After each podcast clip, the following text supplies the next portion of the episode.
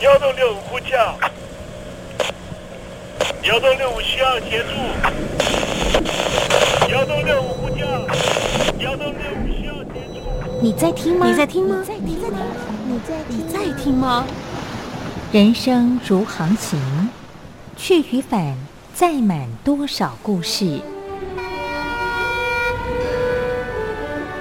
你要睡上下铺吗？后面这个地方。如果吵得太累的话，三天都没有洗澡，真的很累，地上就躺着就睡了。我有看到我父母亲，我现在是要去看父母亲的状况。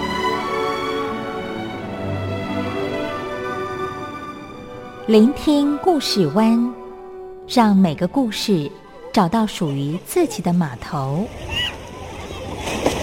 我到了那儿以后，我们就往妈妈家去。我一到那边，就感觉我妈妈已经她能够活活下来容不容易，我知道。他没他没跟我讲，我也不敢问，好好苦。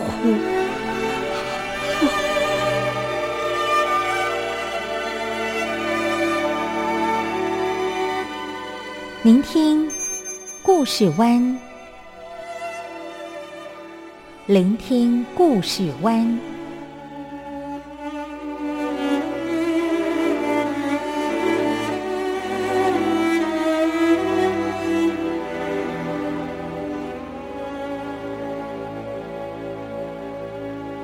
故事总有一个停泊的港湾。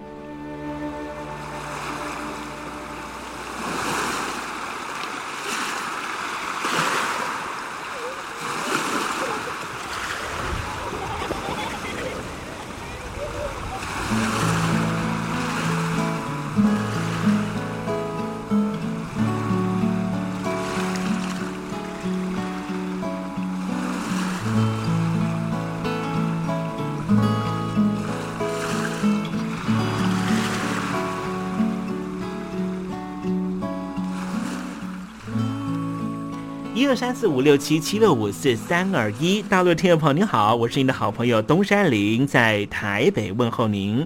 正在为您进行的栏目就是聆听故事湾，一二三四五六七七六五四三二一，全年无休，每天在空中为您服务。您在每天的凌晨三点十分，或是傍晚的六点十分，都可以在光华之声频道收听到这个栏目，聆听环宇趋势。不用太多解释，因为聪明的你心中自有诠释。亲爱的听众朋友，我们的节目早晚各一次，听众朋友你可以选择最适宜的时间，和东山林共度这短暂的五十分钟的时光，就在光华之声的频道空中相见。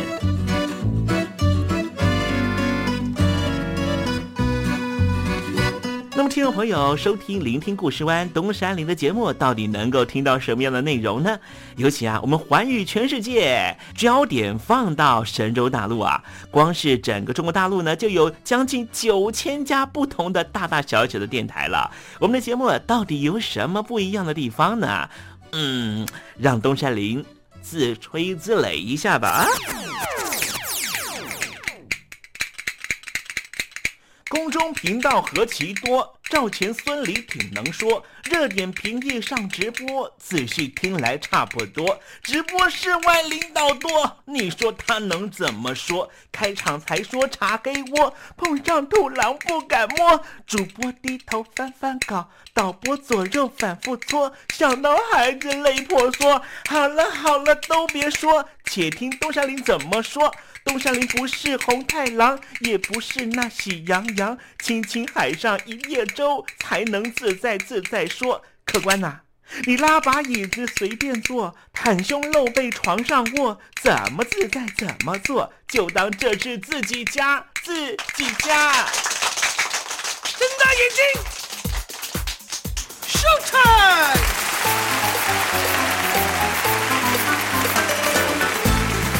听众朋友你好，我是你的好朋友东山林，在台北问候您。正在为您进行的栏目就是聆听故事湾啦。为什么节目的开场要这样的隆重呢？因为在凌晨三点钟的时候才进行我们的节目啊。听众朋友可能正在打瞌睡之中，或是呢在睡梦之中，所以呢要赶快把听众朋友呢让那瞌睡虫踢到九霄云外啦。听众朋友，今天的节目非常的精彩，千万不要错过了。那么精彩的内容到底包含了什么呢？赶快让东山林为您报告。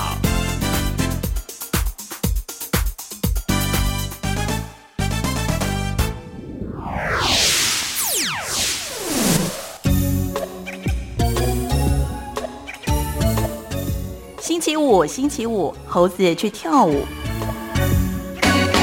每次看那个好莱坞的电影啊，尤其是呃那种区域安全的哈，或者说攻击性的哈，恐怖组织的呃描述的电影啊，大概都会讲到说呢，这些恐怖组织呢，可能拥有了某一种武器，而这些武器呢，要不就是核武器，要不就是生化武器啊。尤其呢这些年呢，我看到了一些好莱坞的电影呢，特别喜欢说呢，生化武器有多恐怖啊。所以，生化武器指的就是呢，生物化学武器啊。这种生物化学武器呢，是怎么样去啊在研发出来的呢？哎，这要问这个当时的日本人哈。日本人呢，当时呢在侵略呃中华民国的时候啊，曾经在东北呢有一个所谓的秘密基地啊，专门研究呢各式各样的呃病菌，如何由病菌呢来发动这个战争了啊。就像呢，这一次呢，我们现在呢，COVID-19 了啊，在全球肆虐了哈。目前并不知道说呢，是不是有某些国家呢，运用了这个病毒呢，让全世界的人全部都感染。但是如果呢，真有这样的啊意图的话，哎，它真的是呢。哎，达到了这样的效果哈！你看呢，现在全世界有多少人被感染，多少人被这个呃这剥夺他的这个生命了啊！好，待会呢，我们在实证你懂得的环节里面，我们就来谈谈生化武器哦。离开我你只留下这句，我该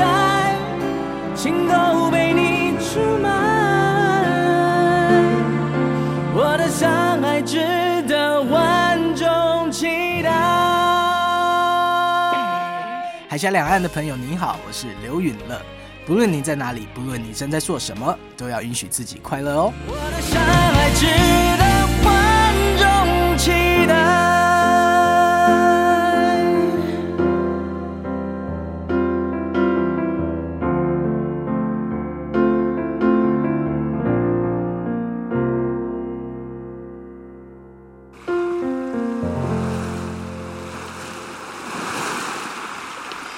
这里是光华之声，在台北发音。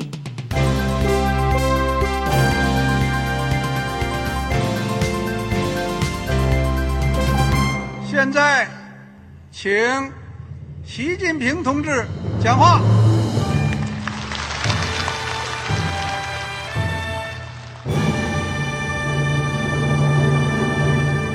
中国梦。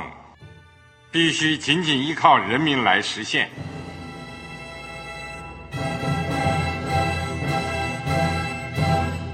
好国民得关心家事、国事、天下事。呃，谢谢发言人。我们注意到啊，现在那个外面有很多关于前中央政治局委员周永康的一些消息和报道。我不知道发言人对这个事情有没有什么可以呃透露、可以披露的？国家对于公事啊。不是什么东西都要公示的。我只能回答成这样了，你懂的。那么作为天津市来说，每年要偿还的这个公路建设的贷款量有多大？哎，这个郝国民，这个偿还的得回避时政敏感议题。因为他这个这个事儿，我就不好再说太细。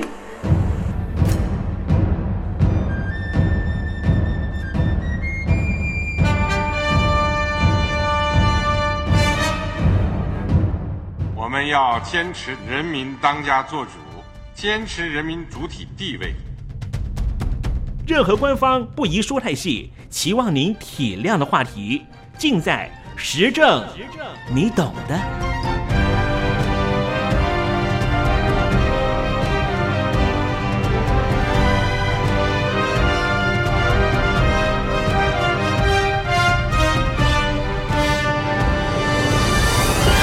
What's the land? 成这样了，你懂的。那些官方无法为您说太细的事情，就让东山林为您详细的说明白。天婆早上好，晚上好，正在为您进行的栏目就是聆听故事湾。此刻为您进行的环节就是时政，你懂的，一同关心焦点话题。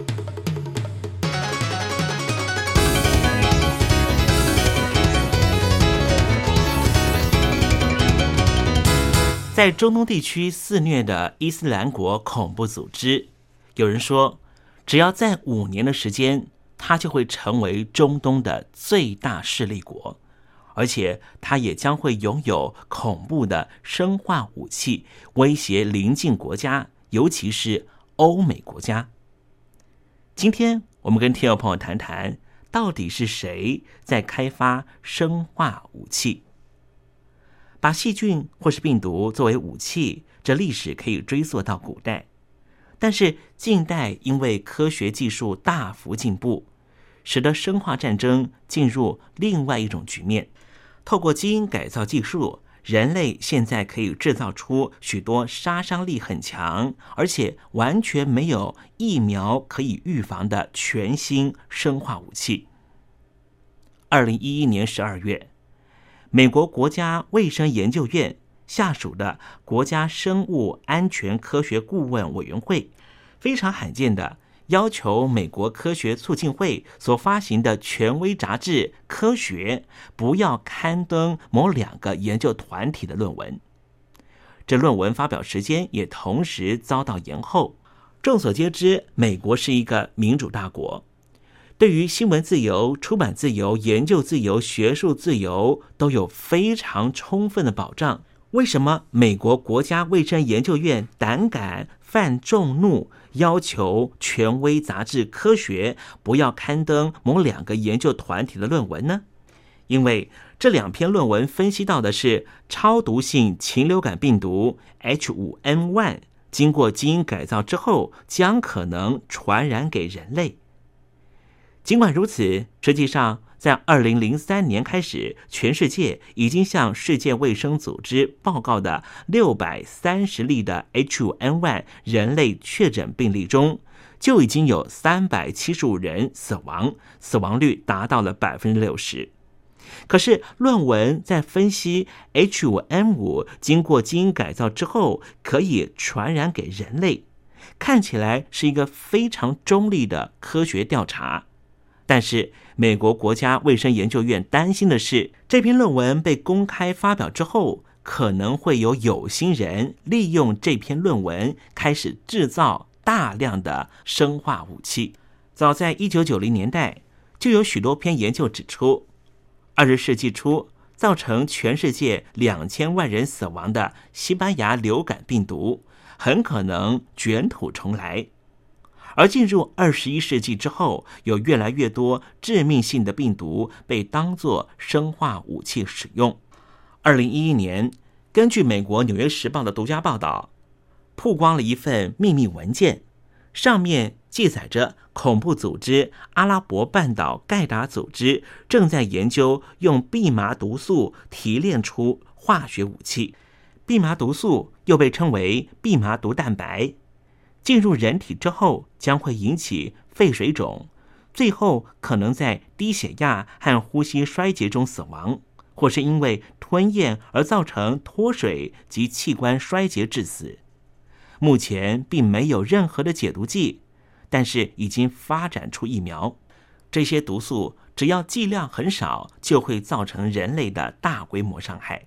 比方说，一九九五年。日本发生了东京地铁沙林毒气事件，造成十三个人死亡，六千三百人受伤。二零零二年，有人企图用氰化物攻击英国的地下铁。二零零六年，在美国地下铁也传出有人用氰化物进行攻击。在大气浓度中，只要含有一百 ppm 的氰化物，三十分钟就会造成死亡。如果超过两百七十 ppm，会马上出现昏迷；如果直接口服五十毫克，就可能直接致死。听众朋友，你有看过《后宫甄嬛传》吗？里面的安陵容最后吞食大量的苦杏仁，不出半天时间就死在宫里。就是因为苦杏仁会产生氰化物，导致死亡。听众朋友，听到“苦杏仁”这三个字，会不会觉得很熟悉呢？日本的漫画《名侦探柯南》常常在死者嘴巴里闻到淡淡的苦杏仁味儿，马上就推论出死者是因为氰化物而死。这是因为氰化物就有一股苦杏仁的味道。氰化物这种古老的毒性物质，人类已经开发出解毒剂，但是刚才我们提到的恐怖组织正在研究的蓖麻毒素是没有解毒剂的。关于化学武器，往后世人关注的焦点会在于如何建立一套能够促进疫苗研究开发。同时，也能够防止恐怖组织滥用的体制。政府当局应该打造一套登录制度，有系统的处理机密情报者的资料，防止资讯遭到滥用或是流出。要达到这样的目标，有赖于跨国的情报机关进行身家调查的制度，而且跨国之间也能够相互支援、分享这样的资讯。可是谈到这，听众朋友应该都会觉得这是一个很大的问题吧？不同国家之间能够建立彼此信任的关系吗？此外，也应该要严格管理病毒检体，防止病毒被用于实验或是流入恐怖组织手里。这理论上应该要做这样的安排，可是，在实案面上恐怕很难进行。这一套国际规范要建构，一定是旷日费时，因此。重视生物恐怖攻击的英国布拉福大学和日本防卫医科大学正在进行研究，他们希望透过网络的力量唤起全世界人类的重视。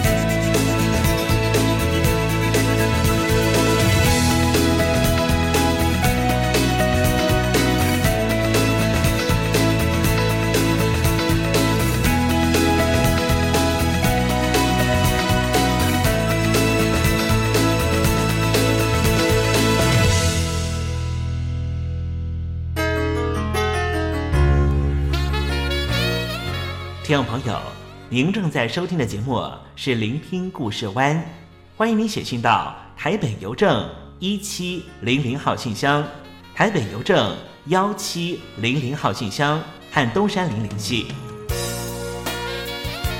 东山林就是东边的山里有只麒麟的东山林，东山林等候您的来信哦。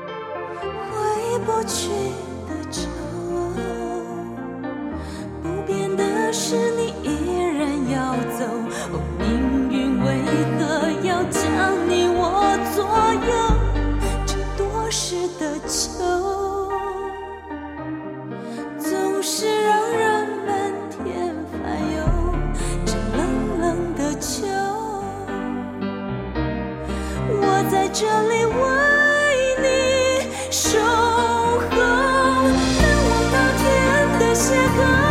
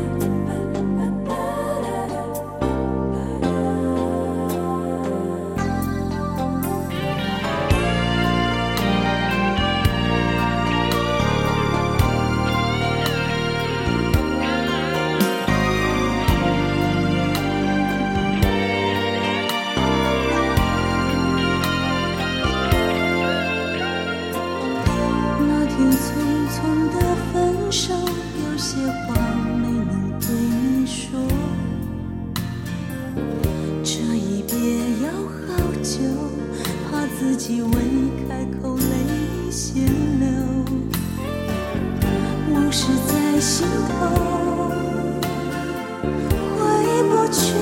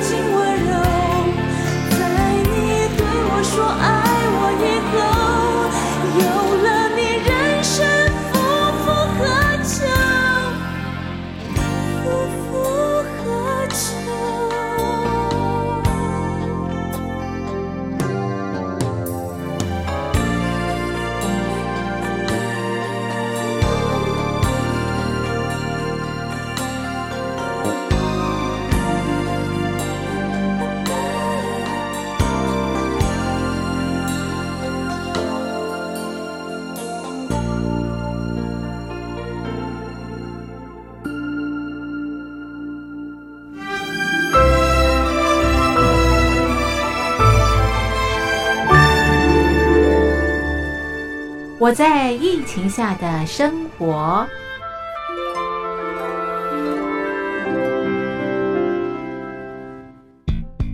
三十六点一度，很健康。Wow！COVID-19 新冠肺炎在全球蔓延后，量体温成为日常，走到哪量到哪。还有啊，戴口罩也是生活必备，没戴口罩寸步难行。非常时期，能不要出门就不要出门，在家办公最安全。三餐买外送，购物到线上，尽量避免跟人接触。非得出门也要与人保持距离，小心再小心。回家后一定要勤洗手。啊，反正心里怎么说呢，也有点紧张。病情现在这么严重，心里总有点恐慌的。回去以后赶快的就，就是洗仔细的点儿，哎，洗彻底的点儿。而现在没有健康码核酸检测，在大陆哪儿都去不了。出国旅游更是想都别想。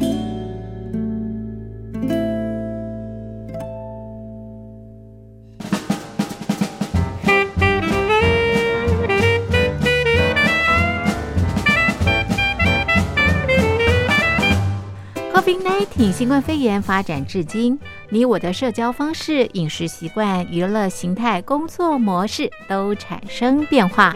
你的生活因为 COVID-19 新冠肺炎又有什么样的改变呢？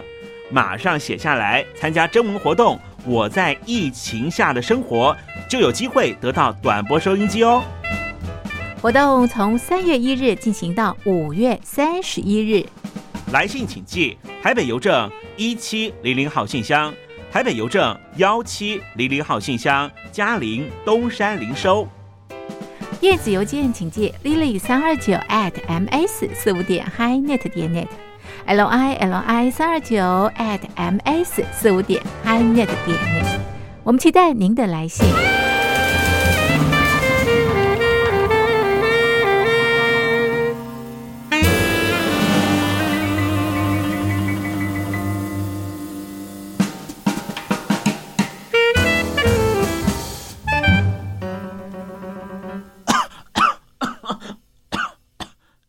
哎，别害怕，我我没有染病啊，我只是喉咙痒痒的。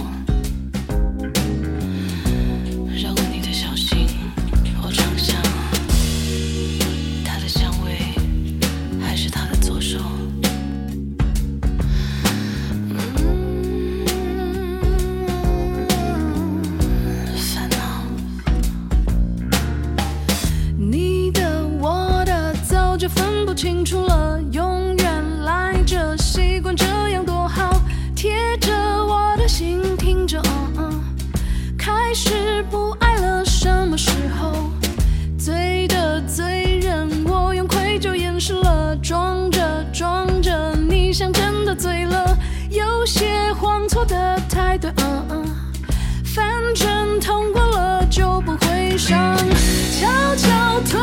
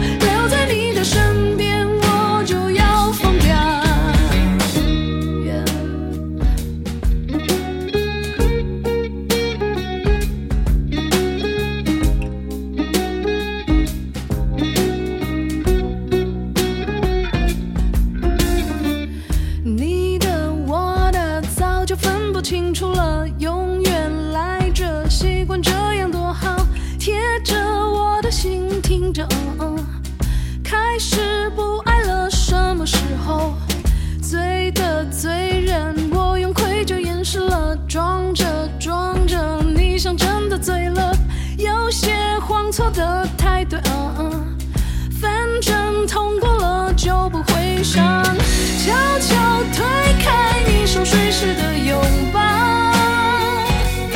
绕过我的伤心听不到，留在你的身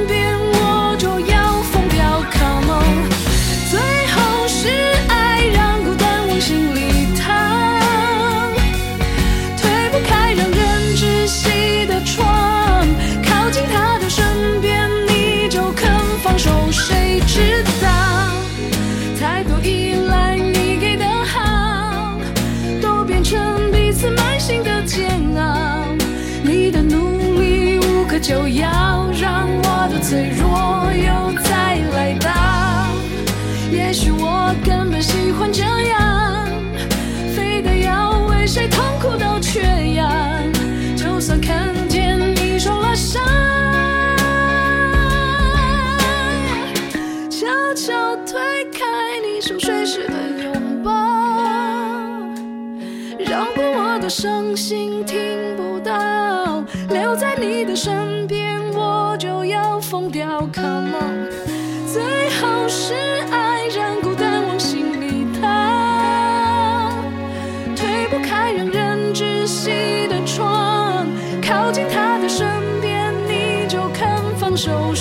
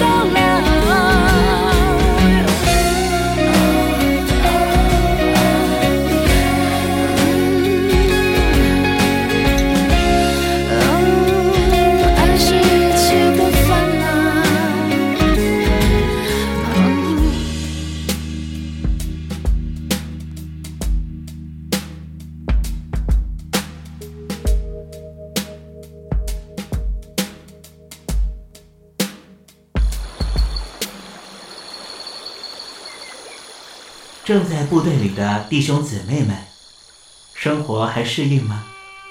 吃了还习惯吗？有家乡味吗？夜里爬得起身吗？床好不好睡呢？脱下军装，卸下盔甲，你还记得你自己吗？就让东山林陪您走过这几番寒暑吧。多少情因为君心似我心。黄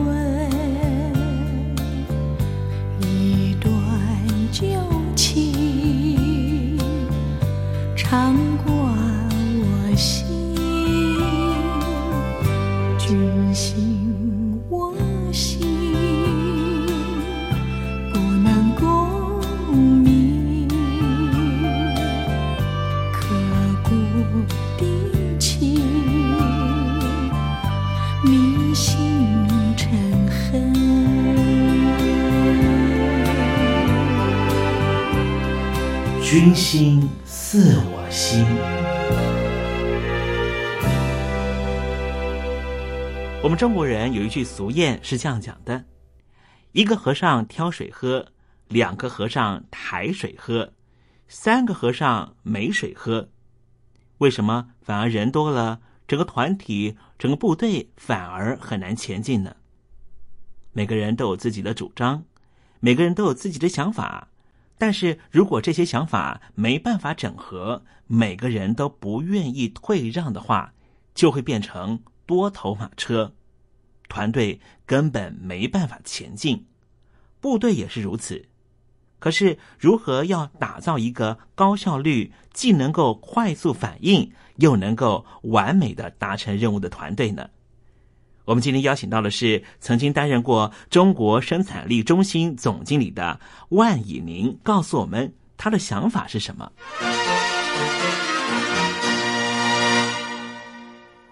各位好，我是中国生产力中心总经理万以宁。我想用几个简单的例子来谈一下，怎么样去打造一个高绩效的一个团队。在几年前，我听施正荣先生，也就是宏基电脑的总裁，讲了一个有趣的故事。他说，一个组织如果就像一部吉普车，上面坐了四个人，当驾驶他看到困难，他不能够马上做决定。而必须向他右边的班长报告。他说：“报告班长，我们在前方一百公尺处呢，我们看到有一只牛，独立牛一只，该如何处置？”右边这个班长呢，他马上呢就向后面的排长报告。他说：“报告排长，我们前方一百公尺处有独立牛一只，该如何处置？”这个吉普车呢还在继续开，而排长在向坐在左后方向的连长报告的时候呢，可能这个车子已经撞到这只牛了。那么这个故事呢，让我想起来，在现在的这种动态的环境当中，其实呢，不管是在军中，不管是在民间的企业，我们生活当中，一个团队呢要有高的绩效呢，最重要的就是它必须是一个生命体。它本身呢，要能够是一体的、有智慧的，它本身的资讯的传递呢，必须非常的迅速。所以，简单的讲，我们归纳一下，一个有生命的团队呢，第一，它必须有目标，他知道要往什么方向去。就像这个吉普车，它必须在上面的成员都知道他们要往什么样的目标出发驾驶。第二个呢？就是他必须要有相当的默契和共识，在内部呢有非常迅速的沟通，而碰到困难的时候呢，能够在最短的时间里面能够互相的研究，而且呢，该负责任的人呢，他知道在当下他必须要负担什么样的责任，做出什么样的决策。最后呢，这个团队呢到达目标之后呢，他能够庆祝，他能够分享这个成就感跟荣耀。也就是说，一个团队呢，它就像一个生命体一样，它有它的企图心，有它的热情去追求它的目标。而追求目标的过程当中呢，他们非常有默契的，懂得去做分工，他们懂得该去做迅速的决断。而最后呢，达到目标之后呢，就像一个生命体，它能够庆祝欢呼。这是一个高绩效的团队。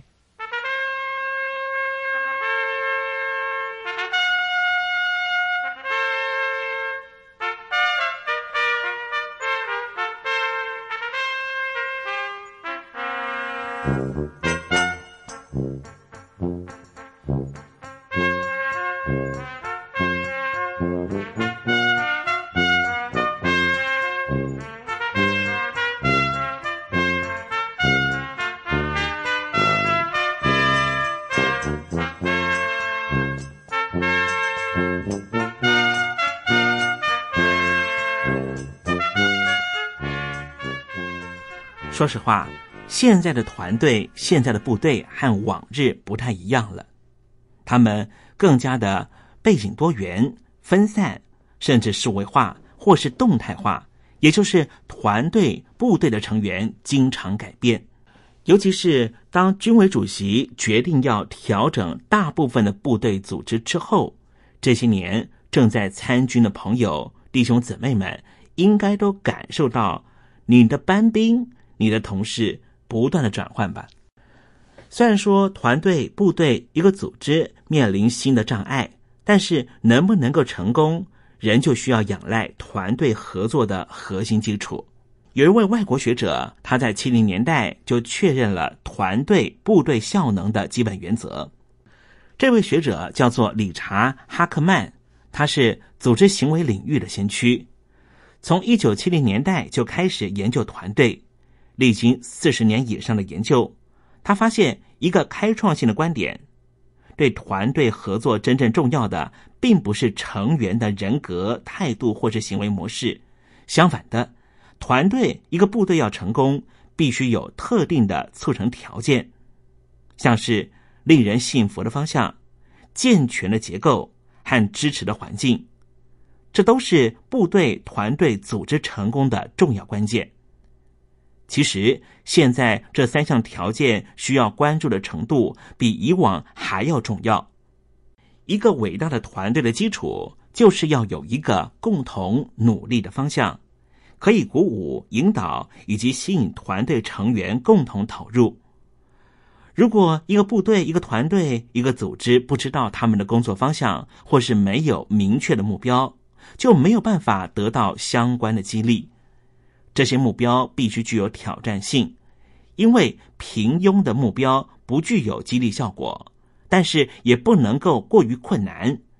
太过困难的目标会导致于整个团队意志消沉。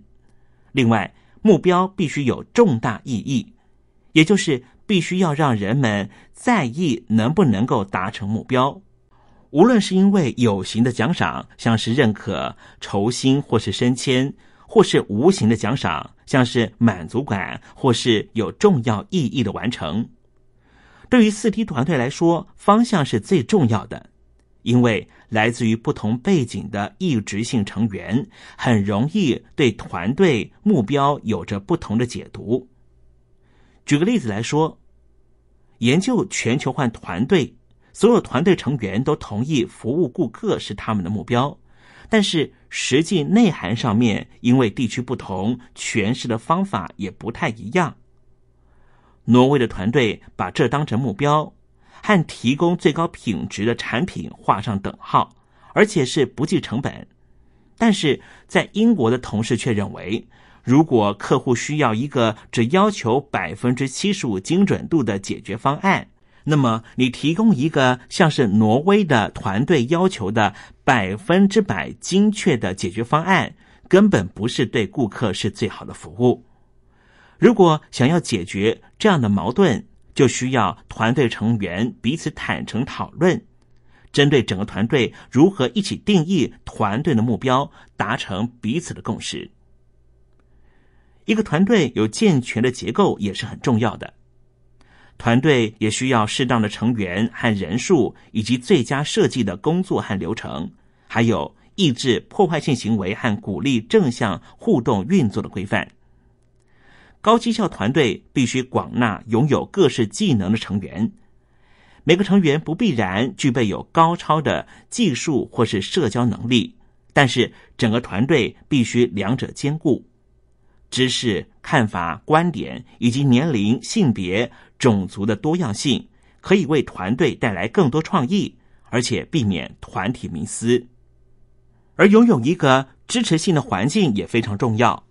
提供适当的支持是促进团队效能的第三个条件，包括了维持一个能够强化绩效的奖励系统，能够提供工作所需要资料的资讯系统。能够提供训练的教育系统，以及最后一个最重要的，确保完成工作所需要的物资资源，像是金钱或是技术协助。虽然没有任何团队能够取得所有他想要的资源，但是领导人、长官要是能够花点时间，在一开始就取得一些最基本的资源，就可以避免许多问题。说实话。团队合作本来就不是一件简单的事情，而近几年来又变得更为复杂，而且情况日益复杂的趋势似乎会持续下去。因为现在在企业的团队变得更加的全球化、虚拟化，并且往往是由专案引导。可是，只要运用系统性的方法分析你的团队能不能够为成功做好准备。并且找出需要改善的方法，就能够让结果大不相同。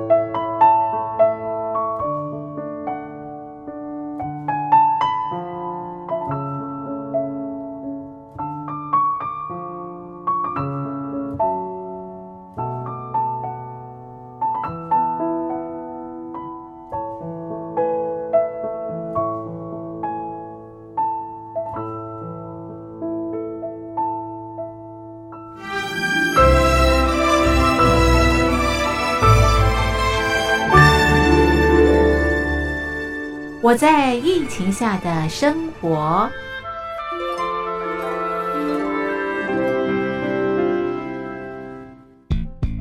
三十六点一度，很健康。哇！COVID-19 新冠肺炎在全球蔓延后，量体温成为日常，走到哪量到哪。还有啊，戴口罩也是生活必备，没戴口罩寸步难行。哦，非常时期，能不要出门就不要出门，在家办公最安全。三餐买外送，购物到线上。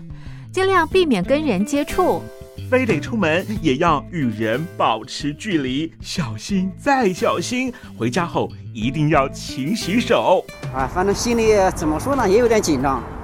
病情现在这么严重，心里总有点恐慌的。回去以后赶快的就就是洗仔细的点儿，哎，洗彻底的点儿。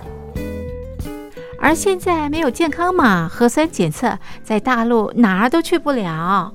出国旅游更是想都别想。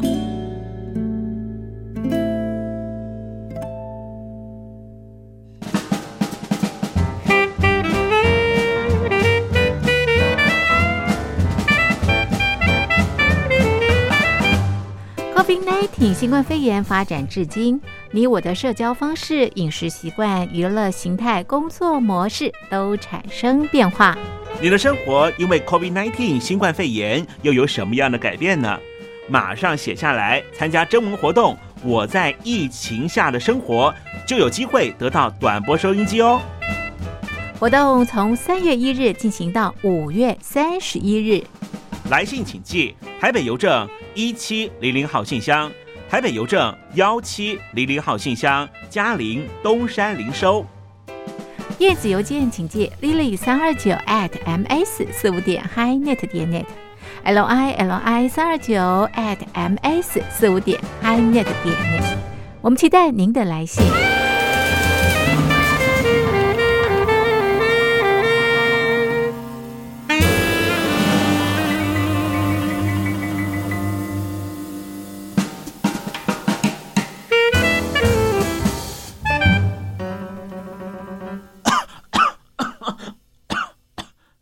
哎，别害怕，我我没有染病啊，我只是喉咙痒痒的。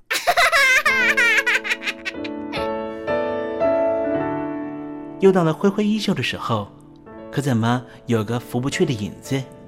原来是明月高挂起风了，风中都是你。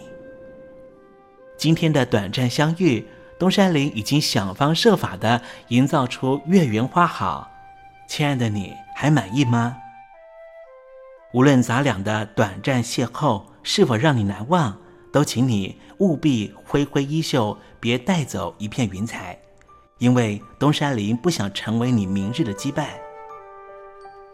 清空行囊，才能够收集更多精彩，也才能够他日再与东山林分享你那一路上的风光，不是吗？好了，不要泪眼婆娑了，不要耽搁您的行程了，东山林要跟您说再见了。无论明天你在何方，东山林在台北，祝您一路平安，一路喜乐。